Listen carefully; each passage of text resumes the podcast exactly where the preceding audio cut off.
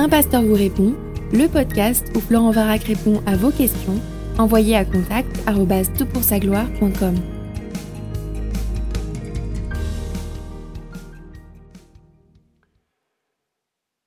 La question est posée. Bonjour, je voudrais poser une question à Florent Varac que j'écoute euh, régulièrement sur YouTube. L'enfer est-il vraiment éternel? Merci beaucoup d'avance, soyez bénis pour toutes ces vidéos édifiantes.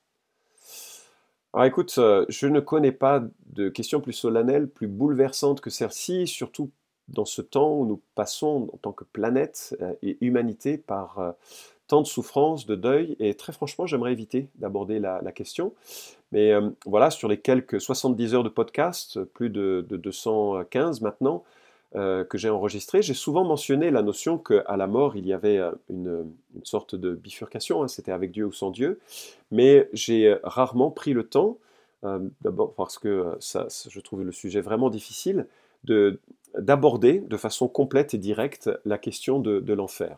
J'ai souvent évoqué cette notion, mais je ne l'ai pas développée. Alors, euh, j'aimerais l'aborder frontalement et je voudrais vraiment euh, être fidèle à ce que l'Écriture dit parce que Jésus a plus abordé l'enfer qu'il n'a abordé euh, l'amour de Dieu. Comme pour nous faire prendre conscience que c'est une réalité, que la séparation d'avec Dieu que nous connaissons aujourd'hui dans notre état naturel, si nous mourons dans cet état, cette séparation se prolonge éternellement, c'est ça l'enfer, et que c'est pas à prendre à la légère on va tous mourir, regardez les choses en face au regard de ce que la Bible peut être utile pour apporter une pierre de réflexion sur euh, l'ensemble euh, des, des, options qui, qui, sont là. Je suis conscient que vis-à-vis de la mort, beaucoup ont confiance dans les expériences de mort imminente pour croire que tout va bien après. J'ai un article sur le site de Tout pour sa gloire qui réfute la fiabilité des expériences de mort imminente. D'autres, et c'était mon cas avant de découvrir l'Évangile, pensent à la réincarnation, encore, il y aura quelques podcasts sur ces questions. Euh, non, la réincarnation ne fait pas partie des options, ni au regard de la Bible, ni au regard des expériences qui, soi-disant, le, prouvent. En tout cas, j'en suis absolument convaincu. Les euh, théologies ou les, manières de voir des religions monothéistes envisagent l'enfer et le paradis comme un mérite. si vous faites le mal, vous allez au paradis, euh, enfer, pardon, si vous faites le bien, vous allez au paradis. La Bible n'en parle absolument pas en ces termes, ça c'est une carotte absolument insoutenable et terrible. Euh, la Bible en parle de façon euh, que je vais évoquer dans ce podcast. Et puis enfin, certains imaginent qu'il y a un purgatoire, je vais également l'aborder ici dans ce podcast, ce n'est pas le cas. il n'y a pas de seconde chance. Hébreu 9, 27 nous dit, il est donné à l'homme de mourir une seule fois, après quoi vient le jugement. Et donc c'est vraiment important de réfléchir à cette question de notre éternité. Bien des podcasts proposés euh, sont des podcasts qui ouvrent sur l'espérance chrétienne, mais dans celui-ci, je voudrais euh, vraiment euh, évoquer cette réalité. Merci d'écouter cela. Après, vous en faites ce que vous voudrez. je me souviens d'une conférence que je donnais sur la réincarnation. un homme est venu me voir en disant je, je ferai le pari de, je fais le pari de l'enfer. Ça m'a bouleversé. Ça m'a bouleversé. Ce sont des notions que l'on a un petit peu évacuées de nos pensées et pourtant elles sont utiles. Je, me souviens du témoignage de Peter Hitchens. Euh, Peter Hitchens est un journaliste euh, britannique qui est le frère du célèbre athée Christopher Hitchens, un, athée très virulent hein, qui s'est moqué beaucoup des chrétiens et des, croyants. Et un jour, il s'est euh, arrêté aux hospices de, Beaune. Il y a une, fresque, un tableau, enfin une série de tableaux absolument magnifiques que j'ai envie de voir maintenant que j'ai appris cette histoire, qui s'intitule Le Jugement dernier. Et pour lui, ça a été un choc. C'était un homme qui était un libertin. Et, devant cette fresque, euh, il s'est dit Waouh, mais c'est ma vie ça, et qu'est-ce qui se passe à ma mort? Et, ça a été un des maillons de sa, réflexion et de sa prise de conscience. Je ne sais pas si tu vois derrière moi, si tu me regardes sur YouTube, si tu m'entends, évidemment tu ne peux pas le voir, mais derrière moi, il y a une petite réplique que m'a offert ma fille euh, sur euh, le penseur de Rodin. Et le penseur de Rodin, c'est une petite partie d'une grande sculpture je me suis souvent demandé à quoi il pensait, ce, penseur-là. Euh, peut-être qu'il est tout nu, euh, il a oublié de s'habiller avant de sortir. Mais en fait, il est au-dessus d'une grande sculpture qui s'intitule La porte du séjour des morts. Et à sa droite et à sa gauche, il y a une description à la fois de l'enfer et du paradis. Et il s'interroge, je vais, je vais où? Finalement, c'est une question, où est-ce qu'on va après la mort? C'est une question qui est tellement fondamentale. Et donc, je voudrais vraiment souligner la solennité de cette, de cette question. Alors, euh, au sujet des termes, le mot enfer n'apparaît pas dans la Bible, hein, c'est euh, celui qui est fréquent, c'est celui de, GN, qui correspond à un lieu où des personnes et des rois d'Israël immolaient leurs fils ou leurs filles au dieu Moloch. C'est une pratique absolument abominable. On a découvert que euh, ces populations, les populations qui étaient autour d'Israël et qui ont influencé ces rois-là, parfois pour obtenir plus de pluie, pour des rites absolument grotesques et, horribles, ils offraient jusqu'à des enfants de 3 à 5 ans au feu. Ils les faisaient rôtir devant, devant la statue de, Moloch. Et ces lieux, GN, sont devenus un peu le, euh, dans la pensée populaire ce, lieu sordide et horrible. Jésus utilise ce, terme pour euh, parler euh, de l'enfer. Alors avec solennité, en fait avec tristesse, je voudrais évoquer l'enfer en, dix points. Et le premier, c'est que l'enfer n'est pas un lieu où les démons torturent leurs victimes. Ça, c'est une image qui nous vient du Moyen Âge, en partie de la Divine Comédie, hein, ce poème de Dante hein, qui date du XIVe siècle. Et ce, poème décrit euh, le, paradis, euh, l'enfer et le purgatoire, mais bien sûr, déjà il n'y a pas de purgatoire, dans, l'enfer, il n'y a pas d'être sordide qui torture quiconque. L'enfer est un jugement, est un jugement terrible, mais où l'être humain est seul dans sa solitude et ce jugement. L'enfer a été créé pour le diable et pour ses anges. Euh, c'est ce que nous dit Matthieu chapitre 25, verset 41 c'est Jésus qui parle. Euh, retirez-vous de moi, maudit, allez dans le feu éternel préparé pour le diable et pour ses anges. La Bible présente euh, l'humanité, créée à l'image de Dieu, et séduite par un ange qui s'appelle le diable, et cet ange-là, quand le temps sera venu, sera plongé au plus profond du lac de feu. Et donc il est, lui, l'hôte principal de cet enfer, il n'est pas le bourreau de cet enfer. Euh, deuxième remarque, l'enfer n'est pas précédé par le purgatoire. On entend parfois dans les cercles catholiques qu'il existerait un lieu où une deuxième chance serait accordée, ou du moins où ceux qui n'auraient pas atteint la perfection de la foi requise seraient plongés dans une souffrance temporaire pour payer leurs fautes. Alors j'ai traité de la question du purgatoire dans euh, l'épisode 154, le purgatoire est-il possible? Mais vraiment, il faut que ce soit clair que c'est une invention théologique tardive qui n'a rien à voir avec les données bibliques. D'abord, elle va à l'encontre de euh, l'idée que le salut est un cadeau que Dieu donne. Ce n'est pas un mérite que l'on acquiert par des bonnes œuvres et encore moins par la souffrance. La souffrance n'est pas méritoire.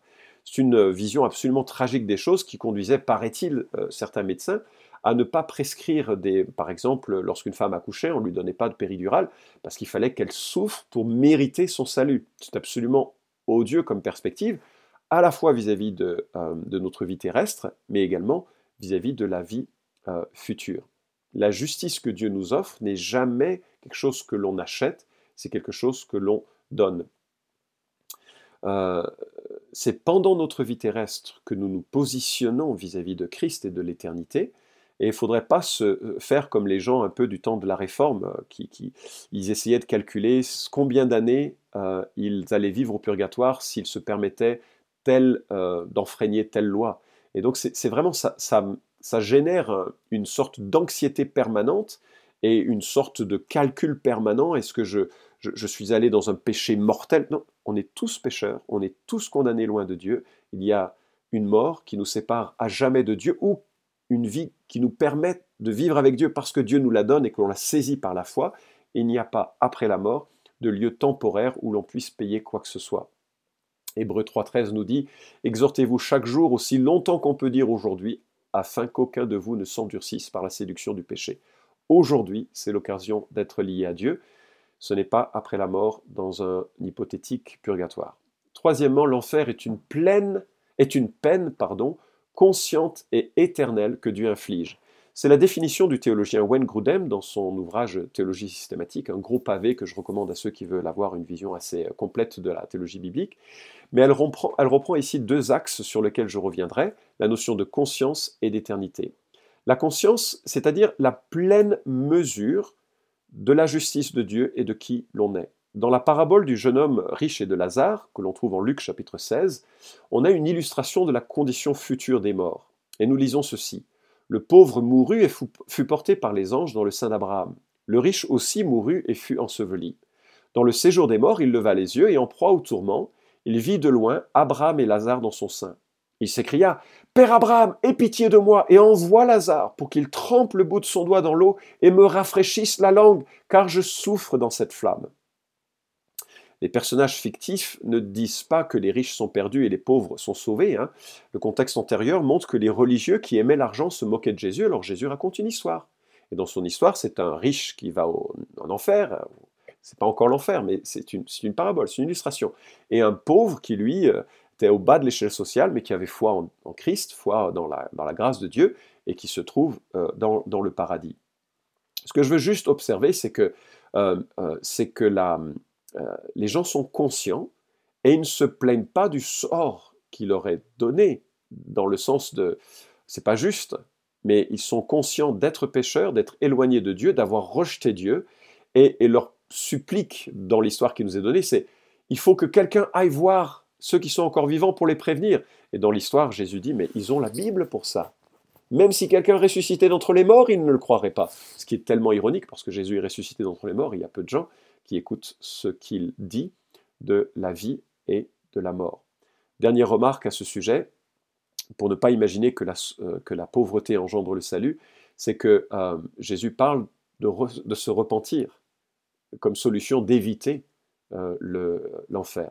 Donc il y a une véritable conscience. Quatrièmement, l'enfer est la conséquence des péchés des humains.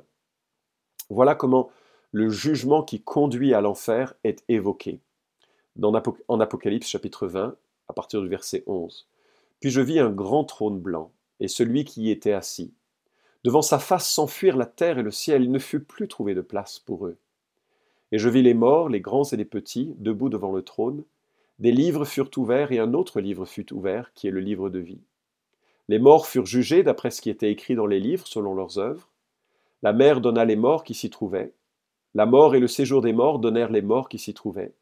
Et ils furent jugés chacun selon ses œuvres. La mort et le séjour des morts furent jetés dans les temps de feu. C'est la seconde mort, les temps de feu. Quiconque ne fut pas trouvé inscrit dans le livre de vie jeté dans les temps de feu. Je ne sais pas si tu as remarqué, mais les morts furent jugés d'après ce qui était écrit dans les livres, selon leurs œuvres. Et le problème, c'est que nos œuvres révèlent notre péché et notre égoïsme. Les gens disent souvent c'est sadique l'enfer, mais moi je dirais l'inverse, ce serait sadique de prendre quelqu'un qui n'aime pas Jésus, qui est pécheur, qui le rejette, et de le forcer à être au paradis. Parce que ce serait totalement contre sa nature, contre ses désirs actuels, donc contre ses désirs futurs. Non seulement ça, mais il râlerait tellement qu'il rendrait le paradis infernal, en disant mais pourquoi on m'oblige à aimer Jésus? Pourquoi on m'oblige à être à, vivre selon l'amour, la joie, la paix, la patience, la bonté? Moi, j'ai vécu indépendamment tout au long de ma vie, et je veux maintenant être. Ben, c'est ça l'enfer, c'est continuer dans cette indépendance. Le, euh, la, la Bible nous dit que nos œuvres nous condamnent.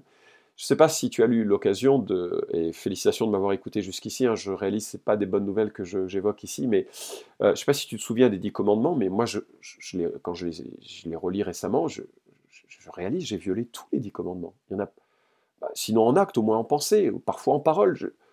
Je, suis loin dans mes œuvres de la loi de Dieu. Et ça m'a fait penser, avec les situations que nous rencontrons euh, euh, avec euh, les édits de, du président Emmanuel Macron et de son Premier ministre Édouard Philippe. Moi, je trouvais que les lois qu'ils ont proposées sont des bonnes lois, des lois utiles pour la société. Le confinement, même s'il n'est pas agréable, il est utile pour éviter qu'une maladie se propage. Ça, permet bah, de, faire du bien à ceux qui nous entourent quelque part, même si c'est terrible dans, dans, les conséquences que ça va amener sur l'économie et sur le monde à venir. Bref, c'est une autre chose. C'est une bonne série de lois. Et c'est marrant de voir à quel point les gens ont envie d'aller contre la loi. Ça, c'est la nature humaine. Nous sommes pécheurs, et ce péché euh, fait qu'on va à l'encontre des lois de Dieu. La Bible dit, il n'y a pas de distinction, tous ont péché et sont privés de la gloire de Dieu. Ça, va être une phrase importante parce qu'elle se, elle se, euh, elle continue avec une merveilleuse euh, nouvelle, mais ils sont gratuitement justifiés par sa grâce. On y reviendra. Pas de distinction, tous sont péchés, sont privés de la gloire de Dieu. Le fait que nous ne voyons pas Dieu maintenant et le fait qu'il euh, y a un enfer, c'est parce que nous avons péché et que nous sommes privés de la présence de Dieu. Et quelque part, heureusement, parce que sa présence lumineuse nous brûlerait tellement nous sommes indignes. C'est un peu comme l'ombre qui s'écarte face à la lumière. Cinquièmement, l'enfer ne connaît pas de fin. Et là, ça va à l'encontre de la position qu'on appelle l'annihilationnisme, et qui a séduit un certain nombre de personnes, et, même des, théologiens de renom comme John Stott, qui ont pensé que la seconde mort allait détruire la vie pleinement de ceux qui seraient euh, plongés en enfer. En d'autres termes, que euh, les, euh, les hommes n'ayant pas été couverts par le sacrifice de Christ pour leurs péchés, qui vont en enfer, eh bien, seraient détruits et ne perdraient toute conscience. C'est également la position des témoins de Jéhovah. Malheureusement, c'est une position qui est difficile à soutenir. Jésus parle de, en ces termes du jugement dernier, et ceux-ci iront au châtiment éternel, mais les justes à la vie éternelle. Et la symétrie qualitative d'une vie et d'un châtiment, tous deux qualifiés d'éternel, rend cette hypothèse en fait peu crédible. Il y aurait beaucoup d'arguments à considérer, mais euh, il est question de la fumée du tourment qui monte au siècle des siècles. Ils n'ont ni repos, ni jour, ni nuit, ceux qui se sont prosternés devant la bête et devant son image, quiconque reçoit la marque de son nom je ne veux pas aller dans le détail de ces, euh, considérations, mais ceux et celles euh, qui sont marqués quelque part par le système du monde et rejetant le système de Christ sont dans ce tourment éternel. Si tu veux en savoir plus avec une défense beaucoup plus complète, je t'encourage à lire l'article écrit par le théologien Henri Blocher, que tu trouveras sur la revue réformée qui s'intitule Les peines éternelles. Euh, tu tapes Henri Blocher, Les peines éternelles, tu tomberas, dessus, tu tomberas dessus, pardon. Euh, réflexion assez, touchante et, brillante euh, sur la question. Sixièmement, la douleur extrême reflète sûrement la solitude et l'absence et le regret. Le nouveau dictionnaire biblique d'Emmaüs cite 28 expressions trouvées dans la Bible qui décrivent l'enfer ou l'expérience de l'enfer. L'opprobre, la honte éternelle, le feu de la géhenne, le feu qui ne s'éteint pas, la fournaise ardente, le lieu des pleurs et des grincements de dents, les ténèbres du dehors, la peine d'un feu éternel, les temps ardents de feu et de soufre, etc.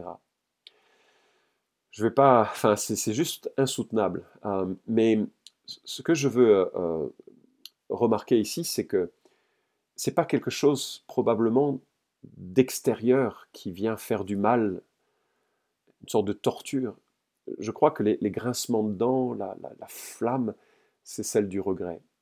Un regret profond de réaliser que, mais on s'est donné tous les raisonnements qu'on pouvait pour ignorer Dieu, pour ignorer sa main tendue, pour se moquer de Christ, pour se moquer de, sa venue et, de, l'espérance messianique qu'il proposait. Un jour, notre famille devait euh, euh, participer à une fête euh, aux États-Unis, une fête de famille. Et on est tous partis à l'aéroport. Et moi, je suis resté à l'aéroport parce que le gouvernement français venait de donner des passeports. Il y a eu six mois où les, passeports fabriqués en France ne permettaient pas de voyager aux États-Unis. Je l'ignorais. Je me suis retrouvé cloué au sol. Alors, c'était un, un, sentiment très, très triste quoi, de voir sa famille partir. On avait, J'avais pris des vacances pour ça. C'était de l'argent aussi. Et de se retrouver dans l'incapacité de décoller et de participer à cette, à cette fête. il y avait un sentiment d'exclusion qui était, qui était vraiment, vraiment douloureux. Et là, je vous dis, hein, c'est louper une fête, c'est rien. Mais une émotion qui, qui m'a donné le, sens. Le sens de l'exclusion, c'est super douloureux. Et de réaliser la grandeur de l'amour de Christ, de réaliser qu'on s'en est fichu et que soudainement, on, ben, regrette profondément. Euh, waouh! Wow. septièmement, le paradis serait un enfer pour ceux qui n'aiment pas Jésus aujourd'hui. Je l'ai signé, je l'ai souligné tout à l'heure. Je veux vraiment accentuer euh, euh, cette idée. aujourd'hui, les hommes sont vraiment heureux d'ignorer Christ. Et quand je parle de cette réalité, je ne veux pas de Christ. Je veux pas d'un sauveur. Je ne veux pas changer ma manière de vivre. Je veux que ma vie actuelle demeure éternellement avec ses mensonges, avec sa violence, avec son immoralité, mais je veux pas qu'on touche à, à ma vie. Ben, transpose ça sur l'éternité, euh, le paradis, ce serait exactement l'inverse. Ce serait au contraire vivre pleinement selon Dieu, ce que je trouve moi extraordinaire, parce que j'ai jamais vu Dieu me contraindre à des choses qui étaient mauvaises. Il me contraint plutôt contre mes choses mauvaises. Et il me contraint pour me conduire à, plus d'amour et plus de, joie et plus de paix. Je veux plus de lui. C'est pourquoi le, paradis est pour moi une extraordinaire rencontre avec Christ et une vie. Mais je comprends que ce serait une torture pour ceux qui aujourd'hui ne veulent pas de cela.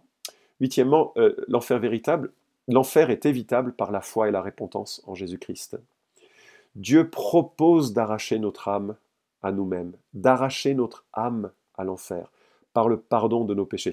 C'est ça l'évangile. Vous vous souvenez du verset que j'ai lu, euh, Romains 3, 23, il n'y a pas de distinction, tous ont péché et sont privés de la gloire de Dieu. Le verset 24 ajoute, et ils sont gratuitement justifiés par sa grâce, par le moyen de la rédemption qui est dans le Christ Jésus. Gratuitement justifiés, c'est-à-dire gratuitement couverts de nos péchés par sa grâce, par le moyen de la rédemption qui est dans le Christ Jésus. C'est-à-dire que Christ meurt à la croix pour nous pardonner. Il nous donne gratuitement, par la foi. Et comment ça s'inscrit dans nos vies? Luc chapitre 2, euh, pardon, euh, Actes chapitre 2, écrit par Luc, nous dit, à la fin d'un discours euh, que l'apôtre Pierre prononce, Repentez-vous et que chacun de vous soit baptisé au nom de Jésus-Christ pour le pardon de vos péchés, et vous recevrez le don du Saint-Esprit, car la promesse est pour vous et pour vos enfants, et pour tous ceux qui sont au loin en aussi grand nombre que le Seigneur notre Dieu les appellera. Un peu plus loin dans le livre des Actes, l'apôtre Pierre s'exprime Repentez-vous donc et convertissez-vous pour que vos péchés soient effacés, afin que des temps de rafraîchissement viennent de la part du Seigneur. Voilà. Euh, si vous écoutez ce podcast, j'ai rien à vendre. Je ne souhaite pas que vous rejoigniez notre Église. Euh, je vous dis juste ce que la Bible dit. Et c'est une invitation solennelle à vous repentir de vos péchés, prendre une autre trajectoire en réalisant que Christ est mort pour nous. Neuvièmement, l'enfer sera considéré comme juste parce que nous verrons comme Dieu voit. Je crois que l'enfer sera un choc hein, pour tous, hein, même pour les, sauver, parce que euh, même pour les anges. Et, et c'est pas surprenant que la première chose que Dieu fait à l'entrée de ce paradis euh, éternel, c'est d'essuyer les, les, larmes de ses enfants. Mais la douleur initiale ne sera absolument pas continue parce que nous verrons l'horreur des cœurs tels que Dieu les voit, ce que je suis incapable de voir. Moi, mon cœur saigne quand je vois ce que j'aime, rejetant l'évangile, et je ne peux pas imaginer cette réalité. Mais ce jour-là, mon regard sera comme le regard de Christ. Je verrai différemment. Euh, et, on verra combien c'est une nécessité. Alors la comparaison vaut ce qu'il vaut, mais imaginez que vous vous réveillez euh, dans un camping euh, aux côtés d'Hitler et vous diriez, bah zut, ça va pas être des vacances cool. on verra la réalité des cœurs. On, on verra à quel point on a besoin de cette grâce qui est en Jésus. Allez, je termine avec ce que Jésus dit en Jean chapitre 5. Euh, c'est Jésus qui parle, il dit, De plus, le Père ne juge personne, mais il a remis tout jugement au Fils, afin que tous honorent le Fils comme ils honorent le Père. Celui qui n'honore pas le Fils n'honore pas le Père qui l'a envoyé. En vérité, en vérité, je vous le dis, celui qui écoute ma parole et qui croit à celui qui m'a envoyé a la vie éternelle et ne vient pas en jugement, mais il est passé de la mort à la vie. En vérité, en vérité, je vous l'ai dit, l'heure vient et c'est maintenant où les morts entendront la voix du Fils de Dieu, et ceux qui l'auront entendu vivront. J'espère que vous entendez sa voix, pas la mienne, celle de la parole de Dieu, celle de l'Évangile, qui tend une main. Celui qui écoute ma parole et qui croit à celui qui m'a envoyé a la vie éternelle, et ne vient pas en jugement, mais il est passé de la mort à la vie. Vous pouvez suivre cette chronique hebdomadaire Un pasteur vous répond sur SoundCloud, iTunes et Stitcher. Retrouvez les questions déjà traitées sur toutpoursagloire.com. Si vous aimez ce podcast, merci de le partager sur les réseaux sociaux et de laisser une note sur iTunes. À la semaine prochaine!